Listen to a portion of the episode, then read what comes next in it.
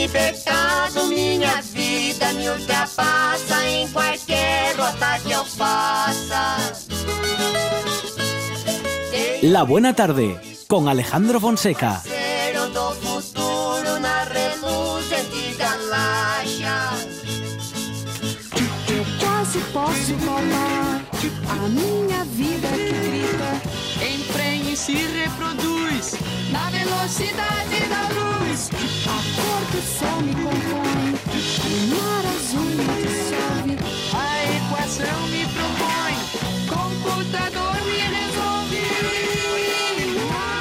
la manina de Adrián Esvilla vamos a ir hasta la conexión con el Hotel de la Reconquista donde se entregarán, bueno, donde conectaremos justamente con la gala de entrega de los Premios Princesa de Asturias edición 2020, eh, pero todavía tenemos, eh, tenemos eh, recorrido de buena tarde con muy buena música y una segunda parte muy esperada y anunciada. Adrián Esvilla, ¿qué tal? Buenas tardes. Estaba la gente, estaba la gente ahí como yo, Sí, caborillo. señor. Bueno, eh, al menos en la redacción de la Buena Tarde sí, estábamos con entusiasmo, ¿eh? Por, eh, bueno, pues por esta segunda parte de la psicodelia brasileña de los años, que De los años 60, los años Con el- 70... Esto, esto, lle- esto duró un año, prácticamente. Un año. Esto duró 60. y- bueno, en realidad se extendió más allá, ¿no? Por ejemplo, esta Ujú. canción que está sonando ahora. Pero claro, eso, eh, sí, sí, el año 2001 Sí. de, de Los Mutantes, desde el año 69, es de su segundo disco, grabado Sí. en 68, publicado en 69.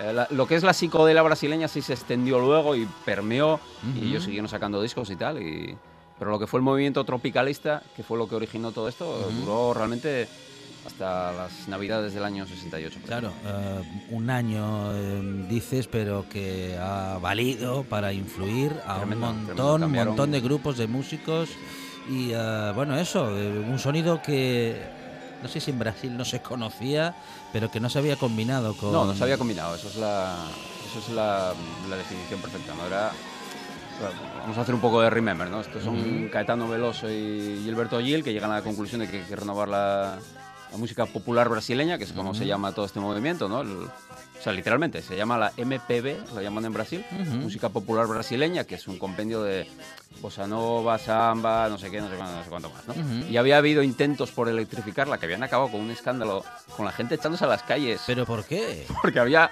eh, Giorgio Benjor había grabado un disco de, de- bueno, samba, de música popular brasileña, donde había Ujú. metido guitarras eléctricas.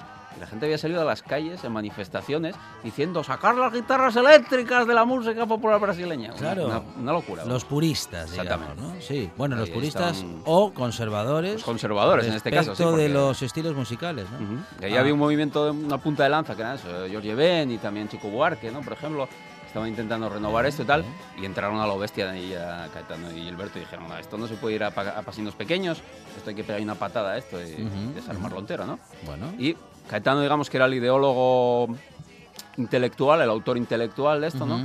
A través de dos amigos de él, también de la universidad, dos poetas, Capinam y Torcuato Neto, eh, influidos luego por lo que era el nuevo cine brasileño, Glauber Rocha, por el teatro también brasileño de Martínez Correa, que hizo una, una obra de teatro en el 67 o 66, una cosa así llamada O Rei da Vela, muy, muy importante para el movimiento tropicalista Ujú. donde los actores interactuaban con el público, al modo de la Fuera Baus, por ejemplo, aquí en España, ¿no? Y, ujú. y, y se recurría a todo un imaginario brasileño, eh, muy salvaje y muy loco todo, ¿no?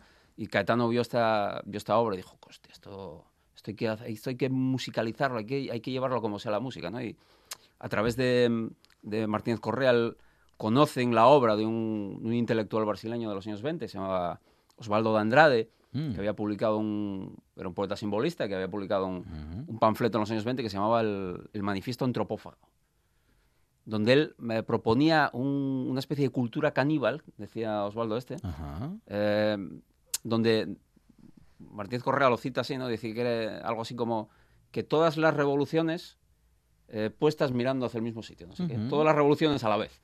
Y eso permeó en la cabeza de Caetano y dijo, esto es lo que tenemos que hacer, no tenemos que hacerlo, o lo hacemos ahora, o esto no, no se hace nunca, ¿no? Y en plena, en, en los inicios todavía de la dictadura militar brasileña, la dictadura militar un poco a los yeyes estos, a los melenudos, estaba otra cosa de aquella, bueno, pues a Roberto Carlos todos no les hacían caso y cuando empezaron a salir los mutantes, Caetano, Gilberto, tal, dijeron, bueno, estos son otros, otros hippies, estos Claro, otros claro. melenas, esto, Sí, y esto sí, yo doy para mañana.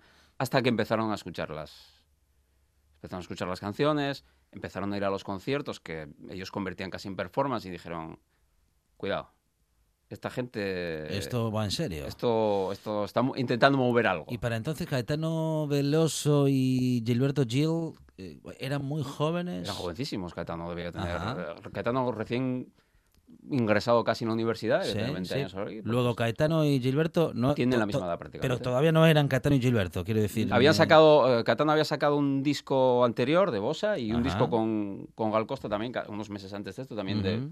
de Bossa y Gilberto había sacado un disco de Bossa también, pero digamos que eran gente que estaba llegando a la música y todo, y Ujú. tenían pues... No, no eran populares, no eran gente, eso, como podría ser Chico Buarque, que con los discos del, eh, con las letras politizadas, eh, música samba, letras politizadas, tal, había revuelto ahí bastante las cabezas y armado bastante barullo, o George Ben York, que se había ido a grabar ya a Estados Unidos, por ejemplo, un disco, un disco de rhythm and blues allí y tal, y había, era el que había traído, como decía antes, la electricidad al- a la música brasileña, ¿no? Luego Gilberto es el que aporta todo el, el sustrato musical, ¿no? Eh, Gilberto había hecho un viaje por el norte de Brasil, por a Pernambuco, por, por la zona de Osertao, que es esta zona semidesértica de Brasil, ¿no? y había descubierto una serie de músicos folclóricos allí, ¿no? Luis Gonzaga, que era un acordeonista, ¿eh? y un grupo que se llamaba eh, Los Pífanos de Caruarúa, que era un grupo como una bandina aquí en Asturias, por ejemplo, ¿no? ujú. Los había oído y, y, y, claro, en aquella época le estaba escuchando, eh, cuenta de un documental, ¿no? le estaba escuchando los Sgt. Peppers, estaba escuchando Jefferson Airplane, y a la vez estaba escuchando eso, y aquello empezó a medrar dentro de la cabeza de él, a decir, hostia, esto, esto tengo que mezclarlo como, como sea, ¿no? Tengo que Ujú. mezclarlo como sea y eh, con, las- con los aportes estos intelectuales y filosóficos de, de Caetano, las, las letras nuevas, las, los poemas de, de Torcuato Neto y Capinam, todo esto empezó ahí a, a fermentar allí y fraguó en lo que fue el, el el tropicalismo, la psicodelia brasileña, Ujú. dentro del movimiento tropicalista, que era un movimiento que iba más, iba más allá de la música e integraba todo esto, cine, o sea, una reculturización de Brasil como país que se está pensando a sí mismo poscolonialmente, que esto es una cosa que todos los países poscoloniales Ujú. constantemente piensan en sí mismos cómo, cómo se definen, qué es Brasil, qué, es, qué país es Brasil. ¿no? Y contra esto es un poco contra lo que reaccionan los, eh, los tropicalistas y los de la psicodelia brasileña diciendo lo que, lo que comentaban en el otro programa, ¿no? que Ujú. esto se está vendiendo una imagen de Brasil como moderno y, y- y europeo y tal, a través de la bossa y tal, pero es que esto no es así, esto no es así. Ujú. Esto es otra cosa, ¿no? Y, y la- el, el movimiento tropicalista lo que quiere es hacer una proyección futurista a través de toda la música psicodélica Ujú. esta y las guitarras eléctricas y la distorsión y toda esta mandanga, pero luego también reconocer lo de arcaico que hay en la sociedad brasileña, ¿no? Ya una especie de orgullo del tercer mundo, para a Femenino Cansado. Ujú. Y nosotros somos tercermundistas.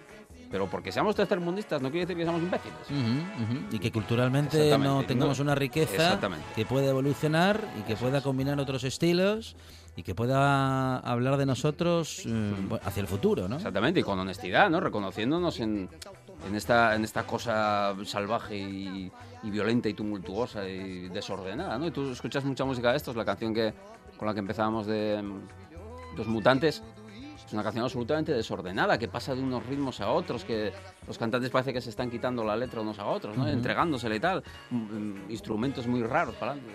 Y esta mezcla, ¿no? De repente un ritmo tradicional es sustituido dentro de la canción por una serie de, mm, de elementos psicodélicos y de distorsión y todo esto, ¿no? Y es algo modernísimo, no solo en el contexto de la música brasileña, sino en el contexto de la música mundial en aquel momento. Realmente están, están haciendo una de las músicas más vanguardistas que se escuchaba en, en una época donde la música vanguardista era, estaba a la orden del día, vamos. Ujú, ujú. Ese, ese año casi mágico del año 68, ¿no?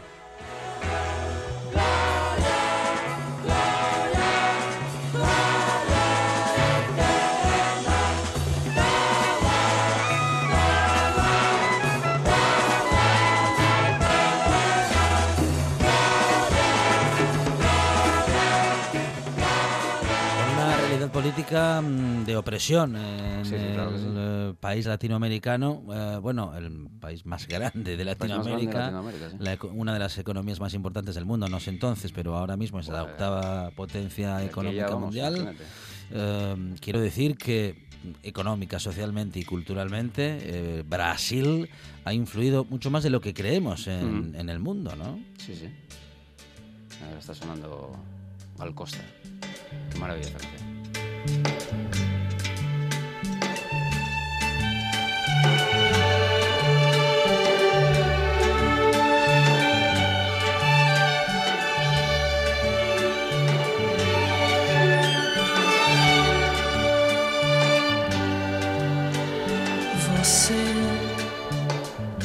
precisa saber da piscina, da margarida.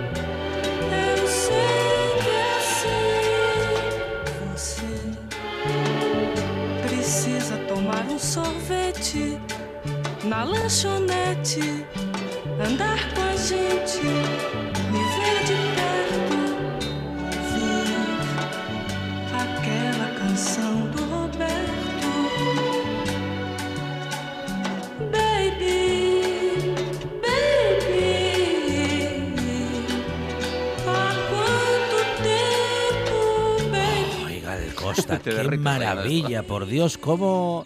No solamente es esa voz que tiene, ¿no? El- Sino la cómo, actitud. cómo la utiliza. Bueno, es La brutal. actitud. Esta- e- ella es una cantante bastante más popular de lo que eran ellos. Y, y ellos la traen hacia el, hacia el movimiento tropicalista. Eh, esta, esta canción era la que comentaba el programa pasado, que eh, Caetano la escribe para la hermana, María Betanía. Y bueno, de hecho, María Betanía le dice, quiero que escribas una canción que se titule Baby, que sea así, que Qué tal. familia, ¿no? Caetano. Veloso, María. Betaña. Y, eh, y cuando, cuando se la da a Caetano, dice, bueno, no, ahora no la quiero cantar porque la vas a meter en el disco este colectivo. Yo de discos colectivos no quiero saber nada. Y dijo Caetano, bueno, pues, por- peor para ti.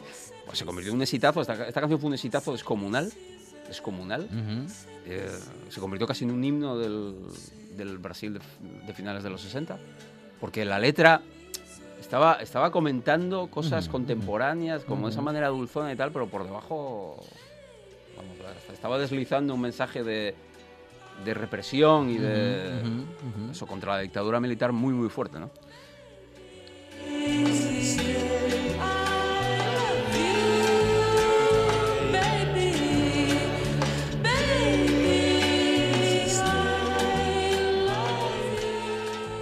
Bueno, eh, ¿y cómo lograban superar la, mm, eh, la censura? Por lo que te decía antes, porque no les hacían ni puñetero caso. Hasta el momento decían, pues estos son otros yeyes más, Sí, no los diferenciaban sí. de Roberto Carlos o de Erasmo Carlos o de tal, que, que hacían, eh, básicamente, recreaban, mimetizaban la música anglosajona, ¿no? La gracia de los, de los tropicalistas era que no mimetizaban la música anglosajona, sino que se servían de la música anglosajona para hacer una música genuinamente y puramente brasileña. ¿no? Aquí están Bat Macumba, Ujú. que es otra composición de Gilberto y Caetano, que está en el, en el disco donde todo esto va a desencadenar. Es el Tropicalia Panes y Circenses, donde están todos juntos, eh, entregándose canciones a unos a otros, ¿no? Están Caetano, Gilberto, Gal Costa, Los Mutantes, está Tom C, que era el de la- sonó antes una canción suya, Gloria, y también la primera de Dos Mutantes es compuesta con, con Tom C. Tom C es un personaje también muy curioso, porque era un tío que venía ahí de, de- de una zona absolutamente... Estaba medio salvajado el hombre. Ah, sí. sí, sí, venía, venía del... de- de- era, de, era de aldea, de aldea puro. Sí. ¿no? Y, y- y tiene un disco maravilloso, el primer disco suyo es un disco totalmente autobiográfico de este tío de que baja de la aldea, baja del monte a Sao Paulo y dice, "Ma, esto qué es esto, esto es una locura, ¿no? Y todo eso contrasta con una educación muy católica muy fuerte que le había tenido de chaval y tal, ¿no? Y, y sale un disco muy, muy loco, y tiene una carrera muy, muy loca. ¿no? Con un disco muy famoso que se llama Hoyo do Mundo, donde la portada es una canica cogida en una boca, ¿no? Pero el, el mito era que esa foto no era una boca, sino otro tipo de ojo de otro lugar de la anatomía femenina, ¿no? Y esto, esta, esta es una historia que corrió durante muchos años sin que nadie la llegara a desmentir. Entonces parece ser que hace unos años dijo que no, que no, que era, que era, era una boca con una canica, pero que era más guapo que, el- que los militares y que la censura pensase que era lo, lo otro, ¿no? Porque eso demostraba que aquella gente estaba psicótica perdida.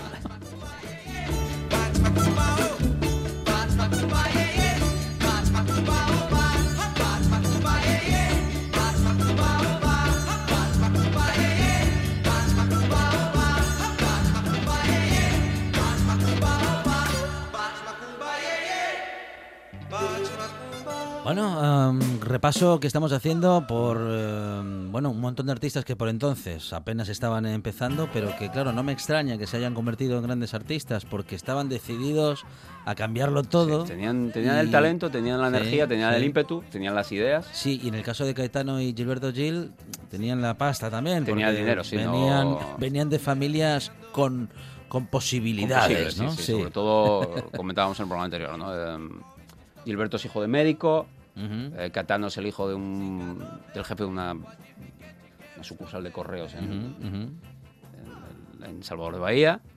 Y no llegaban, por ejemplo, al nivel de, de este hombre. De, ay, se me fue de la cabeza. El que dije antes. George Ben, no, el, el otro Samber, hombre. Em, bueno, es igual. Bien. ya Que era, vendrá no sé qué, de Holanda, el segundo apellido. Sí. Bueno, este, y este era hijo de un diplomático y tal, ¿no? Eh, pero sí, sí, sí, ellos eran, digamos que provenían de la burguesía. Esto fue una cosa que se les criticó bastante en su día, ¿no? Comentábamos el programa anterior, de la izquierda decía que esto era una cosa alienante de, de burgueses para burgueses y tal, ¿no? Y realmente porque, claro, no, no ponían ese mensaje político, no estaba en primer plano, ¿no? Sino que era inmanente a las canciones, que eran rebeldes y desafiantes de por sí, ¿no? Esto es algo como lo que decías antes, ¿no? Que ¿Cómo pasaron esto? Pues porque pasaron de ellos hasta el momento en que alguien empezó a fijarse y, y decir, cuidado, ¿eh? Fueron a un... De hecho, la cosa... Hay dos conciertos claves de, de, de Caetano, uno en Sao Paulo, donde empieza a cantar uno de los temas que iban a estar en el siguiente disco, que era Está prohibido prohibir, Ujú. y lo empieza a cantar y la gente lo empieza a silbar, lo empiezan a buchear, ¿no? Diciendo que, que esas canciones políticas y tal, ¿no? Y, y Caetano eh, se enciende en el escenario, esto quedó grabado y todo, ¿no? Y les empieza a broncar, ¿no? Y acaba el concierto diciéndoles, ustedes no han entendido nada, ustedes no han entendido nada. Y se marcha del escenario, ¿no? Y poco después, en otro concierto de él, había montado una performance con una bandera de, de Brasil, que lleva uno de los eslóganes del régimen, ¿no? O, o- o te quedas en Brasil o te marchas, algo así, ¿no? Y, y había un, un militar viendo el concierto ese, informó que se había quemado la bandera, que no sé qué coño. Al día siguiente se personó la policía en casa de, Sí. de y dijeron, chaval, Portelilla. Vaya. Dos meses detenidos tuvieron él y Gilberto. Ahí, ahí apareció la censura, ¿no? Dos, dos meses detenidos y torturados. Cuatro meses de arresto domiciliario y eh, pues exiliados del país, obligados a marcharse del país. Bueno, y en estos últimos minutos eh, nos estamos acercando ya a esa conexión ¿eh? con la señal de RTPA en la que vamos a poder escuchar y ver, según sea el caso, la retransmisión de la gala de entrega de los premios Princesa de Asturias edición 2020, hoy desde el Hotel Reconquista. Ah, bueno, Adrián Esvilla, últimos minutos, mm, estábamos en un recorrido interesante, Sí, sí. estábamos en esa parte en la que a están ya con ellos, ellos se exilian en Londres, van a acabar con una nota amarga. Ellos se exilian en Londres eh, durante dos años y es un periodo fructífero porque ambos sacan discos, en el caso de Catano, absolutamente extraordinarios, saca dos discos, uno que se llama sí, Caetano Veloso Mm. y otro que se llama Transa, que son, son extraordinarios. Dos discos bastante muy melancólicos, muy muy autobiográficos, ¿no? Muy, mucho más abiertos que los discos eh, que sacó en Brasil, entre otras cosas porque claro, está cantando en inglés, escribiendo en inglés, entonces eh, son las frases más sencillas, no, no, hay, un, no hay una intención de, de usar las palabras para disfrazar otras cosas, sino que simplemente está cantando de lo que le está pasando, de que me bajo a no sé dónde y veo a los jamaicanos que están allí con su música y voy, y voy para aquí, voy para allá tal. Y Gilberto igual hace un par de discos más entusiastas, más que un poco demuestran las diferentes maneras en las que ambos acoplaron a, a Londres, ¿no? Caetano eh, perseguido por esta nube negra de, de la tristeza, ¿no? Y Gilberto diciendo, Buah, esto, esto hay que aprovechar la oportunidad y mezclándose con la gente y todo. Y, y eso se puede escuchar. Es muy bonito esto porque cómo, se escucha eso en, en los dos discos de ambos, ¿no? La, la diferente actitud con las que se tomaron el exilio y al final en el año 72 ambos pudieron volver por mediación de Joe Gilberto, precisamente. Oh, Joe Gilberto fue otro el que, grande. el que convenció al, al gobierno de que los dejara Ujú, ujú. de que los dejara volver y además les facilitó comenzar a volver a, volver a actuar otra vez en Brasil y tal. ¿no? Siguieron sacando discos hasta, y bueno, los dos, qui- quizás, sin quizás, las dos figuras más importantes de, la historia de la música brasileña, Caetano Veloso y Gilberto Gil.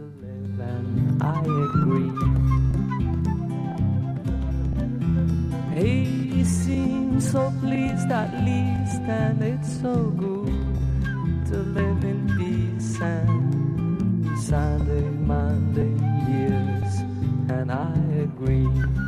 While my eyes go looking for flying saucers in the sky, while my eyes go looking for flying saucers in the sky. I choose no face to look at. Eh, con Caetano Veloso nos vamos acercando a la conexión con la señal de RTPA y el Hotel eh, Reconquista que en la capital del Principado, en la ciudad de Oviedo, eh, va a ser testigo una vez más, bueno, una vez más la ciudad porque el Hotel Reconquista lo es por primera vez eh, por las circunstancias que en este año nos ocupan. Bueno, pues hay una adaptación y nos hemos, hemos tenido que salir este año del hotel del periodo del Teatro Campo Amor y quedarnos en, hotel, en el Hotel Reconquista. Con Caetano nos vamos acercando a ese momento. Adrián Esvilla, muchas gracias. Hasta la semana que viene. Buen fin de semana. Eh, la radio vuelve con eh, la buena tarde el lunes. Adiós. Go looking for flying saucers in the sky. Yes, my eyes go looking for flying saucers.